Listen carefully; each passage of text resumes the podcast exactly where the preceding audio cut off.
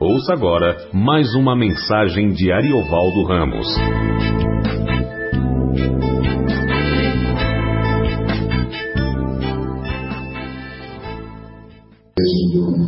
4, do capítulo versículo 19.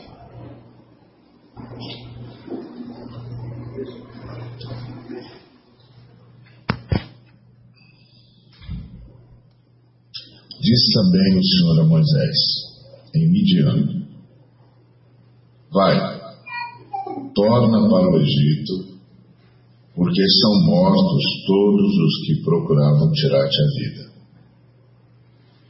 Tomou, pois, Moisés a sua mulher e os seus filhos, fê-los montar num jumento e voltou para a terra do Egito. Jesus, eh, Moisés levava na mão o bordão de Deus. Disse o Senhor a Moisés: Quando voltares ao Egito, vê que faças diante de Faraó todos os milagres que te hei posto na mão. Mas eu lhe endurecerei o coração para que não deixe ir o povo. Dirás a Faraó: Assim diz o Senhor: Israel é meu filho, meu primogênito. Digo-te, pois, deixa ir meu filho para que me sirva. Mas, se recusares deixá-lo ir, eis que eu matarei teu filho, teu primogênito. Vamos orar? Obrigado, Senhor, por tudo que já tivemos. Rogamos por tua palavra, pelos méritos de Jesus Cristo. Em nome de Jesus. Amém. Moisés está chamado para libertar o povo e foi até o seu sogro Jetro, avisou que estava voltando para o seu povo e, claro, ia levar sua esposa e seus filhos. E, e o sogro liberou a filha e Moisés está voltando então. No meio do caminho, o Senhor dá as orientações para ele. E as orientações são muito claras. Faça diante do Faraó todos os milagres que te hei posto na mão. E aí, uma outra informação. Eu vou endurecer o coração do Faraó para que não deixe o povo. Você vai dizer ao Faraó: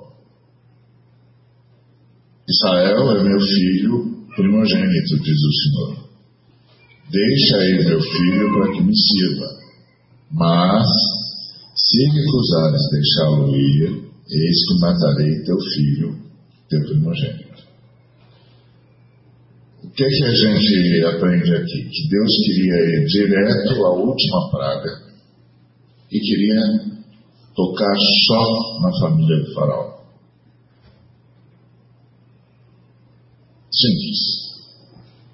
Você vai até o faraó, você vai fazer todos os milagres vai dizer para ele: Israel é o meu filho mais velho.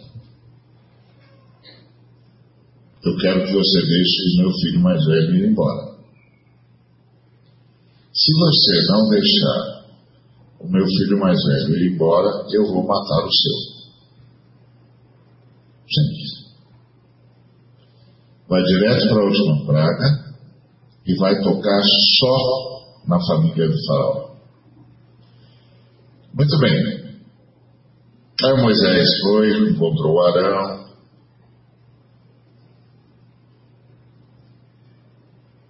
Relatou, Arão falou com os anciãos, Moisés fez todos os milagres diante dos anciãos, Os anciãos acreditaram, e aí Moisés e Arão foram até o faraó. O Senhor havia dito, Moisés, faça os milagres diante do faraó. Depois que você fizer os milagres diante do faraó, você vai dizer para o faraó que Israel é o meu filho mais velho. E que é para ele deixar Israel, meu filho mais velho, ir embora. E que se ele não deixar Israel, meu filho mais velho, ir embora, eu vou matar o filho mais velho dele. Ponto. Tá certo? Certo. Aí lá vai Moisés e Arão falar com o faraó em, em Êxodo capítulo 5, a partir do versículo 1. Depois foram Moisés e Arão e disseram ao faraó, Assim diz o Senhor, Deus de Israel, Deixa ir o meu povo para que me celebre uma festa no deserto. Cadê os milagres? Queria mostrar. Respondeu faraó, quem é o Senhor para que eu ouça, para que ele ouça eu a voz e deixe Israel? Não conheço o Senhor e nem tampouco o deixarei ir Israel. Aí eles prosseguiram, Moisés e Arão. O Deus dos Hebreus nos encontrou. Deixa-nos ir, pois, caminho de três dias ao deserto, para que ofereçamos sacrifícios ao Senhor nosso Deus. E não venha ele sobre nós com pestilência ou com espada. Quando foi que Deus disse isso para Moisés? Quando foi que Deus disse para Moisés que era para deixar aí o povo caminho de três dias no deserto? Que era para eles irem oferecer sacrifícios? Porque se eles não fossem caminho de três dias no deserto e não oferecessem sacrifícios, Deus viria contra o povo dele com pestilência ou com espada. Quando foi que Deus disse isso para Moisés? Nunca. Deus não disse isso para Moisés. Deus disse: Moisés, vai lá, faz todas as obras os milagres e diga para o faraó, Israel é meu filho mais velho, deixa ele embora. Se você não deixar ele embora, meu filho mais velho, eu mato o seu filho mais velho. Só. O que, que deu na cabeça de Moisés? É que Moisés é mais esperto que Deus. Como a gente gente também não é mais esperto que Deus, nós não vamos fazer umas coisas do nosso jeito. Então, Moisés também é como a gente, mais esperto que Deus. Que, que o Moisés pensou? Ele pensou como um estadista, sargento intelectual, brilhante. Ele pensou como um estadista. Ele disse: Olha, se eu chegar lá dizendo para o faraó que Deus vai matar o filho dele, esse negócio vai ficar feio. Então, eu vou dizer para o faraó que ele vai perder a mão de obra gratuita dele. Você vai perder sua mão de obra. Se você não deixar a gente ir até o deserto oferecer sacrifício para Deus, ele vai fazer a gente ficar doente e vai mandar a espada e vai matar a gente. Você vai perder. O que, você vai perder? Você vai perder a sua mão de obra. E aí todas aquelas obras maravilhosas que você põe a gente para fazer para você, você não vai fazer. Porque a gente vai estar pestilento ou morto. Só que o, o faraó, ele também se achava Deus. O faraó conhecia um montão de Deus. Só não conhecia o Deus de Israel. Também quem é que se interessa por conhecer um Deus de escravos? Um Deus de escravos é um Deus fraco.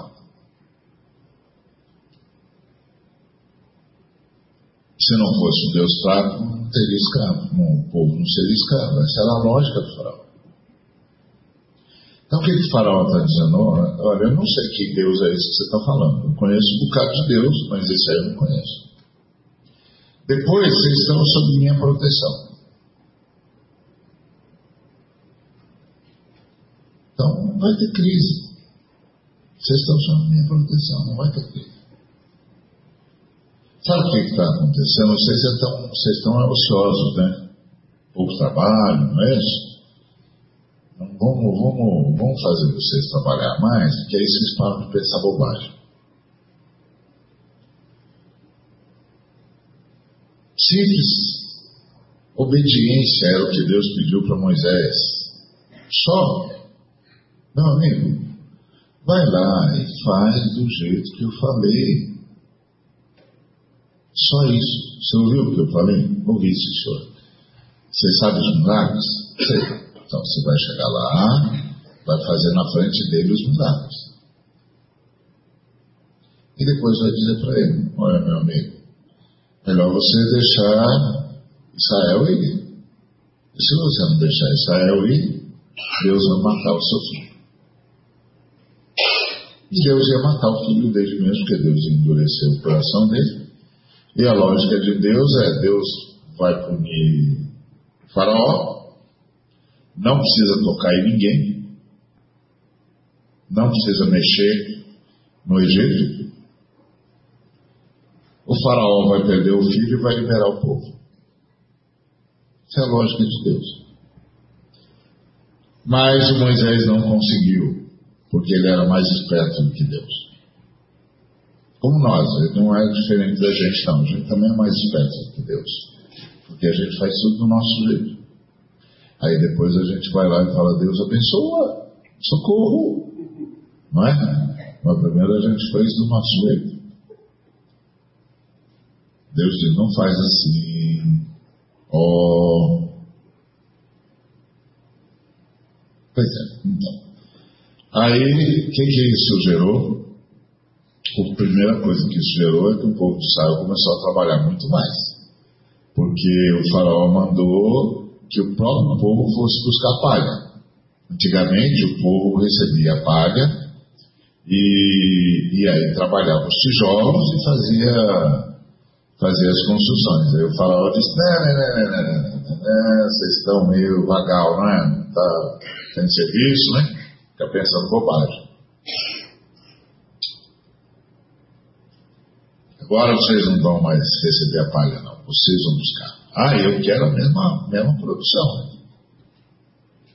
Quero a mesma produção. Bom, e foi assim. É, aí no capítulo 6, depois que o, o povo já está revoltado com Moisés, com Arão, dizendo: olha o que vocês fizeram vocês vieram aqui, fizeram esse montão de milagre, disseram que Deus ia libertar a gente, que vocês iam lá falar com o faraó, que o faraó ia libertar a gente, a gente, vocês chegaram lá, ao invés do faraó libertar a gente, o faraó fez a gente trabalhar muito mais. E agora a gente tem os verdugos nas nossas costas.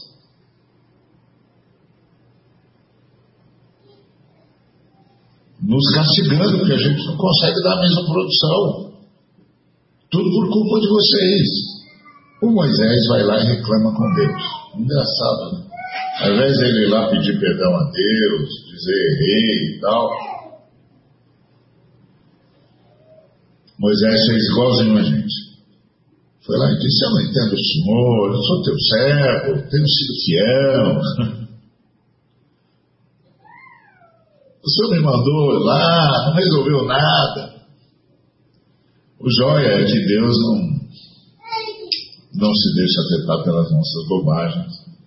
Aí Deus disse no capítulo 1 do versículo, no versículo 1 do capítulo 6. Agora verás o que hei de fazer a Faraó. Pois, por mão poderosa os deixará ir, e, por mão poderosa, os lançará fora da sua terra. E aí, Deus destruiu o Egito. Não ficou pedra sobre pedra. Deus destruiu o gado, Deus destruiu a plantação, Deus destruiu as casas. Não ficou pedra sobre pedra.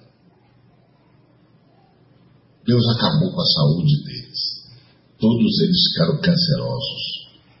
Não sobrou pedra sobre pedra. Deus destruiu o Egito. Não ficou nada para contar a história.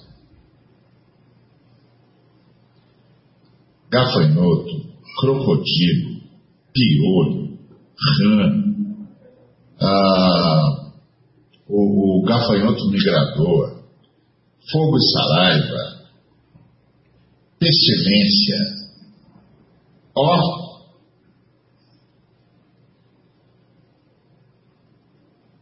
não sobrou nada. Deus destruiu a economia do Egito. Deus destruiu a fartura do Egito. Deus contaminou a água do Egito. Deus destruiu as fontes de renda do Egito. Deus transformou água em sangue. Deus soltou os crocodilos em cima do povo. Deus fez uma devassa. Não sobrou nada. E por fim, Deus matou todos os primogênitos do Egito. Todos. Dos seres humanos e dos animais. Todos. Porque o faraó diz, quem é o Senhor que eu não conheço? E Deus disse para Moisés, eu vou me apresentar para ele.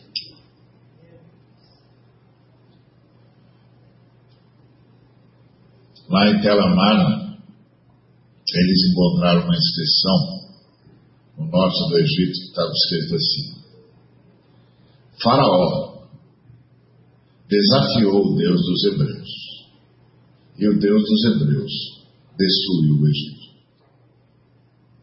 Destruiu. Acabou. A tragédia.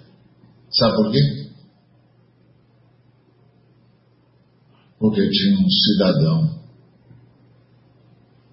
servo de Deus, como eu e você, mais esperto que Deus.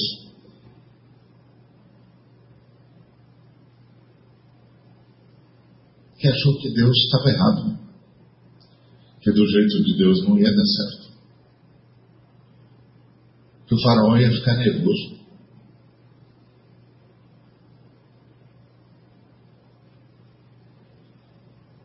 Muito bem. Aí acabou. Acabou tudo, não ficou nada. É... Aí nós vamos para Êxodo capítulo 13.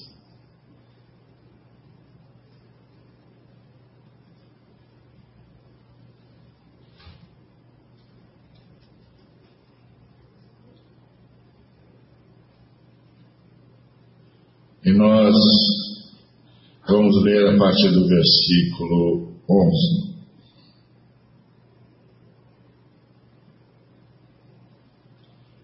Quando o Senhor te houver introduzido na terra dos cananeus, como te jurou a ti e a teus pais, quando tal houver dado, apartarás para o Senhor todo o que abrir a madre e todo primogênito dos animais que tiveres os machos serão do Senhor. Porém, todo primogênito da jumenta resgatarás com cordeiro. Se o não resgatares, será desnucado, será desnucado. Mas todo primogênito do homem entre os teus filhos resgatarás. Quando teu filho amanhã te perguntar, que é isso? Responder-lhe-ás, o Senhor, com mão forte, nos tirou da casa da servidão. Pois sucedeu que, endurecendo-se o Faraó para não nos deixar sair, o Senhor matou todos os primogênitos na terra do Egito, desde o primogênito do homem até o primogênito dos animais. Por isso, Eu sacrifico, sacrifico ao Senhor todos os machos que abrem a madre, porém é todo primogênito dos meus filhos. Eu resgato. Isso será como um sinal na tua mão e frontais entre os teus olhos, porque o Senhor com mão forte nos tirou do Egito. Quando vocês entrarem na terra do Egito, todo animal macho que for primogênito vai morrer. Dos animais você só vai poupar o filho do jumento, da jumenta, só. Animal de carne, você precisa deles, só. E os filhos dos homens. E você vai poupar assim, vai nascer o filho da jumenta, você vai pegar um cordeiro e vai matar no lugar dela. No lugar do, do, do, do jumentinho. E quando nascer o seu filho, você vai pegar um cordeiro e matar no lugar do seu filho.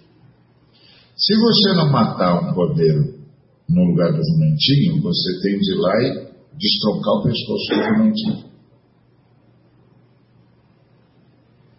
E aí, quando o seu filho disser para você, pai, por que, que a gente tem de matar o primeiro cachorrinho que nasceu? Por que, que a gente tem de matar o primeiro é, filhote de passarinho que nasceu? Por que, que a gente tem de matar o primeiro gatinho que nasceu? Você vai dizer para ele. Você vai dizer para ele que para libertar vocês, eu matei todos os primogênitos do Egito. E enquanto vocês viverem, vocês não se esquecerão disso. Não vou deixar vocês esquecerem.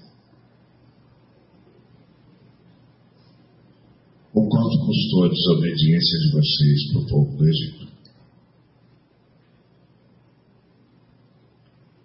Uma tragédia. Uma tragédia sem paralelo. Uma nação inteira simplesmente foi destruída.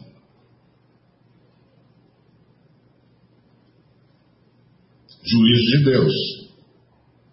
Deus tem o direito de fazer esse juízo? Claro que tem. Aquela nação era iníqua mesmo, tinha atravessado o limite da iniquidade e Deus usou do seu direito de julgar os seres humanos na terra.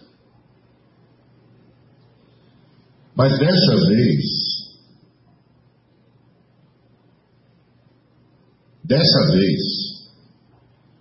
foi porque a pessoa a quem Deus deu uma ordem clara clara. Vai lá e faça isso. Achou que era mais esperto que Deus.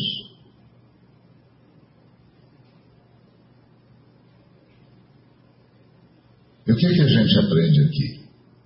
Todas as vezes que a gente se acha mais esperto que Deus, a gente está correndo o risco de fazer muita gente sofrer como consequência da nossa esperteza, entre aspas.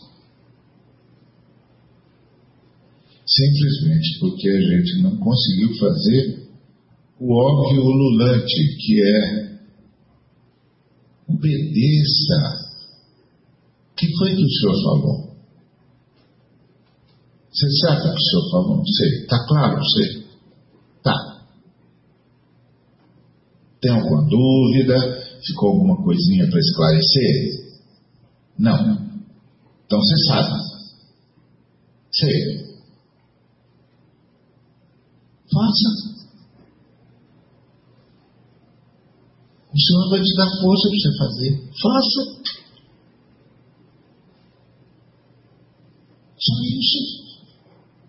Não, não, mas sabe o que, que é? Esse pessoal com que eu estou lidando é um pessoal meio barra. Né?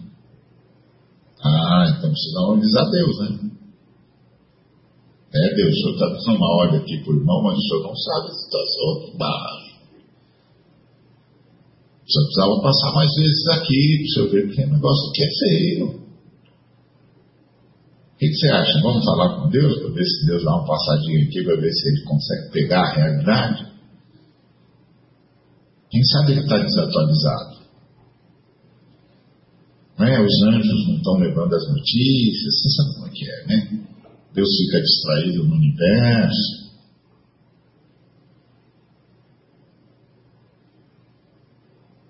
É claro que isso não é fato, né? É claro que Deus sabe todas as coisas. É claro que Deus sabe o que é para fazer. E principalmente Deus sabe o que Ele vai fazer.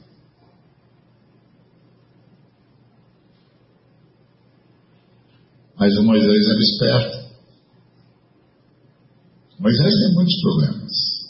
Pois aos poucos ele foi aprendendo, aprendendo e não aprendeu tudo, porque no final morreu antes. Porque não conseguiu de novo simplesmente obedecer. O Senhor disse para ele: fala, rocha, fala, fala. Chega lá, está vendo a rocha? diz para a rocha: Rocha, jorra água, sol. Mas Moisés era esperto, intelectual, um dos homens mais bem treinados do mundo, brilhante, tinha certeza da capacidade dele. Imagina falar para a rocha. coisa mais ridícula. Falar com uma pedra. Só que a pedra era Cristo.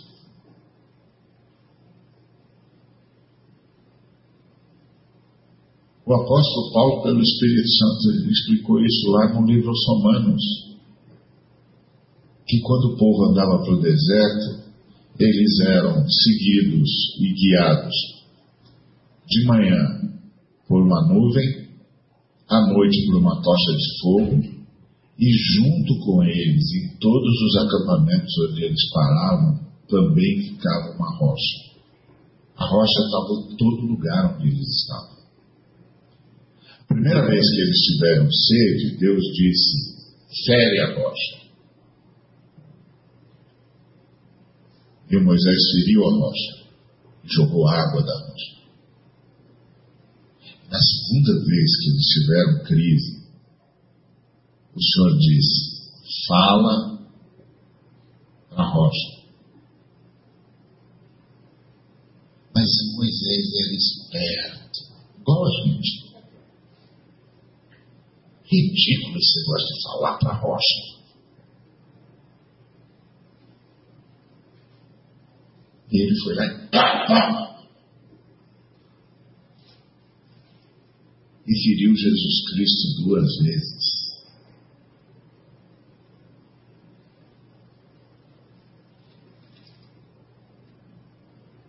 Jesus fez a parte dele, liberou a água. Mas ele ouviu a voz de Deus. Moisés, sobe para o Monte Nebo. Antes de subir, faz um serviço para mim. Qual?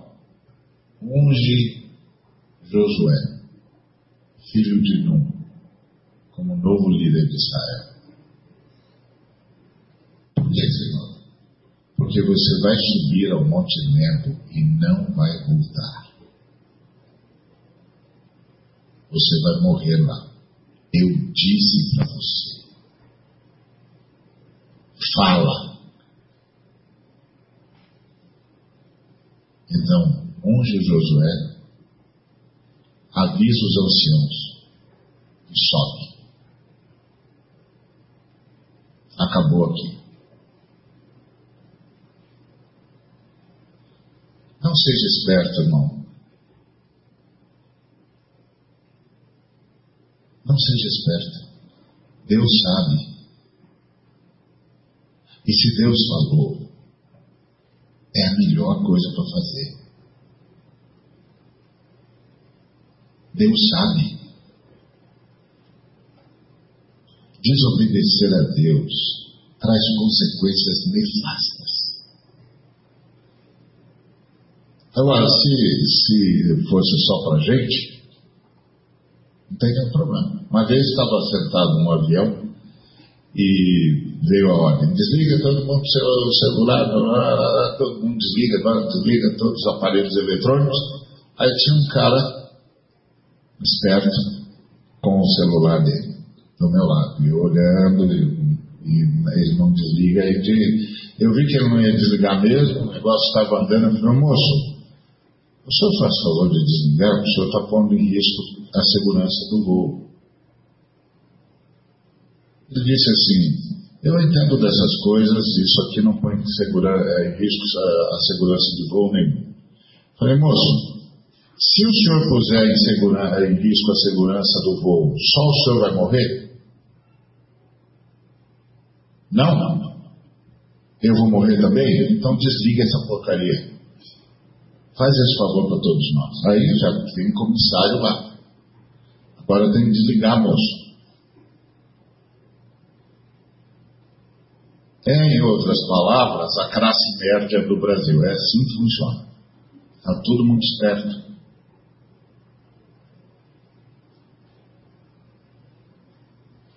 Lei é para os miseráveis, não é para os espertos.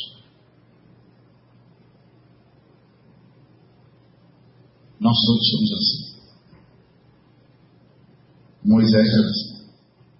Ele também era dessa classe. Mas os pobres também são dessa classe, que essa é a classe da desobediência. Todo mundo é assim. Qual é a dificuldade de obedecer a Deus?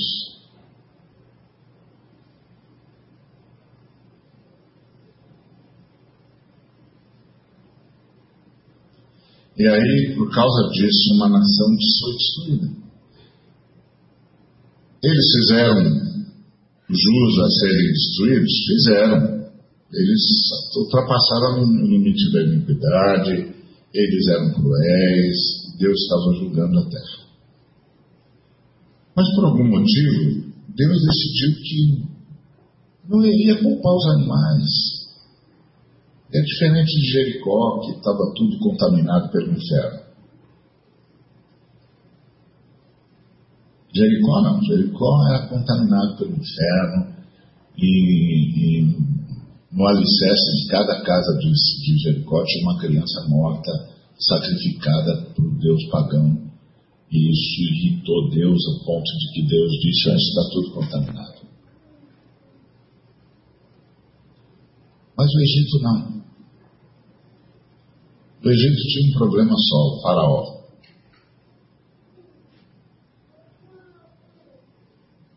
Mas porque o Moisés não conseguiu obedecer a Deus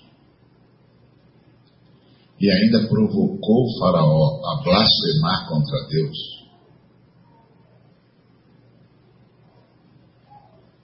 Deus então virou para Moisés e disse: Eu vou me apresentar para ele.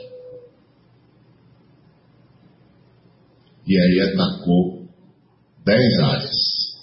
Cada uma dessas áreas tinha um deus egípcio forte que cuidava. E Deus foi quebrando ídolo por ídolo, até que o faraó entendeu que só tem um Deus.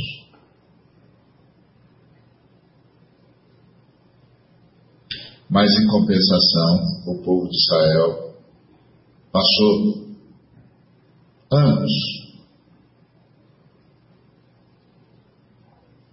Sacrificando cada primogênito. Para se lembrar. A nossa liberdade custou caro para o povo. E nós não podemos nos esquecer disso. Então, essa foi uma tragédia. E essa foi uma tragédia provocada pela mera desobediência de um crente. Quando você tem uma tragédia provocada pela quebra de todos os princípios de Deus por uma nação, como aconteceu com Sodoma e Gomorra, como aconteceu com Jericó, você entende, tem um limite da iniquidade. Ultrapassou o limite da iniquidade, o juiz de Deus vem por bem da humanidade. Que aconteceu com os cananeus. Agora, quando um crente provoca uma desgraceira porque não consegue fazer o mínimo que se espera de um crente, que é obedecer o seu Deus, aí nós estamos numa tragédia. Então, esse, esse texto nos ensina isso. Que a nossa desobediência custa muito caro. Olha aí o vinho e o pão.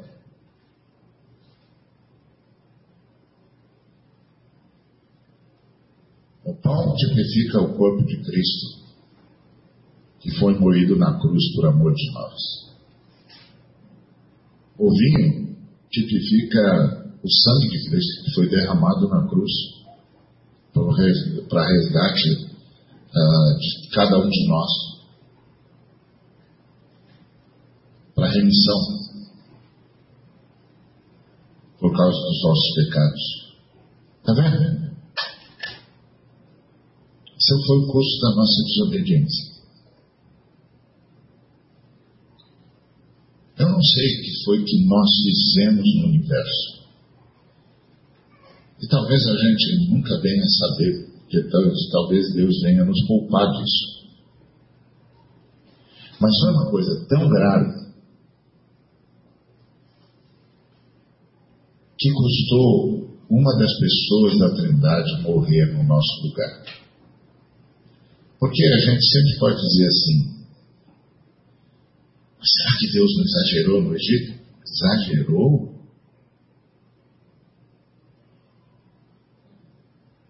Exagerou, você não tem ideia do que custou a nossa desobediência, né? Exagerou. Deus exagerou quando abriu mão da sua glória. Quando o seu filho se esvaziou, assumiu um corpo mortal e morreu exagerou.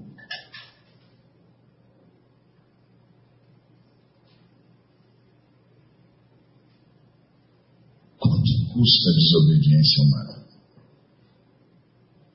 Quanto custa a nossa estultícia? Pergunta para o planeta Terra quanto custa a estultícia humana.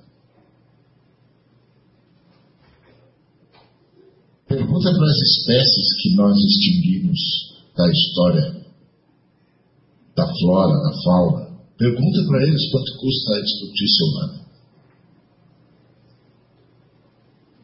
Esses dias estava assistindo, zapiando, uma das poucas horas que eu consigo fazer isso.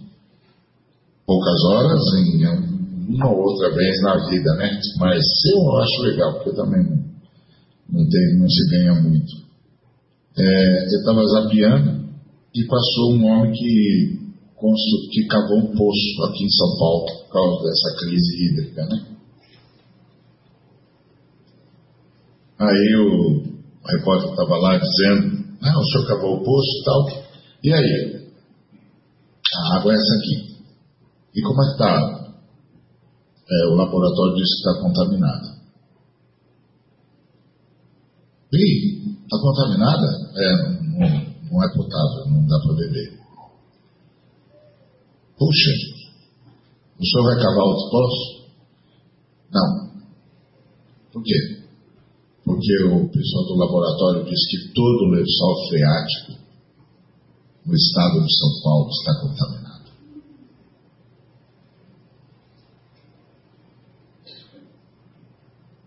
Pergunta para a criação Quanto custa a nossa estultícia? Exagerou?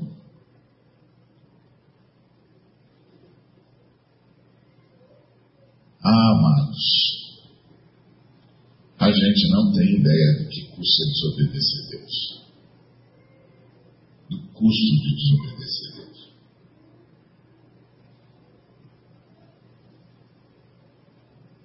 Não tem ideia. Graças a Deus pelo perdão. Graças a Deus pelo perdão. Foi o perdão que parou a matança dos animais. É o perdão que nos dá uma nova vida, uma nova chance. Graças a Deus pelo perdão. Aqui nesse pão, nesse vinho, que nós separamos do uso comum para tipificar o corpo e o sangue de Jesus, nós celebramos o perdão. Porque se é uma coisa que nós precisamos ter consciência, é que nós precisamos de perdão. Porque na nossa esperteza, nós deflagramos consequências incomensuráveis. A gente não tem ideia do que deflagrou. Graças a Deus pelo perdão. Então, consciente dessa angústia provocada pela desobediência de um crente como nós, é que eu quero convidar você que foi lavado pelo sangue de Cordeiro a vir buscar o seu perdão, a vir celebrar o perdão. Mas venha com a consciência de que precisa de perdão. Todos nós precisamos desse perdão. Porque nós somos assim, gente esperta demais. Mas que bom que o que o Senhor agora estende, graças a nosso Senhor e Salvador Jesus Cristo, não é mais o juízo, é o perdão. Então que a gente venha à mesa do Senhor para celebrar o perdão que, com que perdoamos. E que esse seja o perdão. Celebrar o perdão com que fomos perdoados. E que esse seja o perdão com que também perdoamos. Amém? Que Deus nos abençoe.